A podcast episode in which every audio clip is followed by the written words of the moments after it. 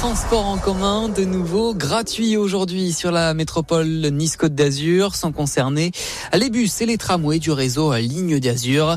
En effet, l'épisode de pollution de l'air à l'ozone se poursuit sur notre département. L'alerte vigilance de niveau 2 est maintenue par la préfecture pour aujourd'hui. Les services de l'État recommandent de laisser la voiture au garage ou alors de privilégier le covoiturage. La vitesse maximale est toujours à baisser de 20 km heure sur certaines euh, routes. Il faut aussi éviter les activités sportives intenses. Également dans l'actualité locale, la préfecture qui répond favorablement à la demande de la Chambre d'agriculture du 06.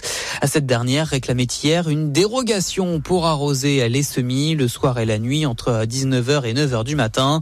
En effet, plusieurs agriculteurs du département reçoivent en ce moment les semis pour les légumes d'hiver, alors que dans le même temps, les bassins du Loup, de la Cagne, de l'Estéron et du Paillon sont placés en crise sécheresse.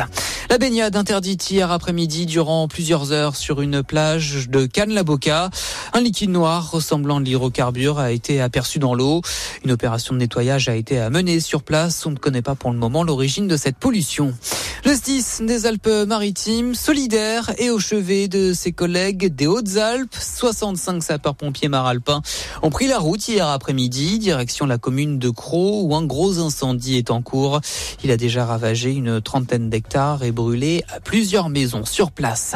Un coup de téléphone mardi soir entre Éric Ciotti et Emmanuel Macron. Le président a évoqué avec le député maralpin et président des Républicains la rentrée politique. Le chef de l'État va en effet réunir la semaine tous les représentants des forces politiques, dont Éric Ciotti.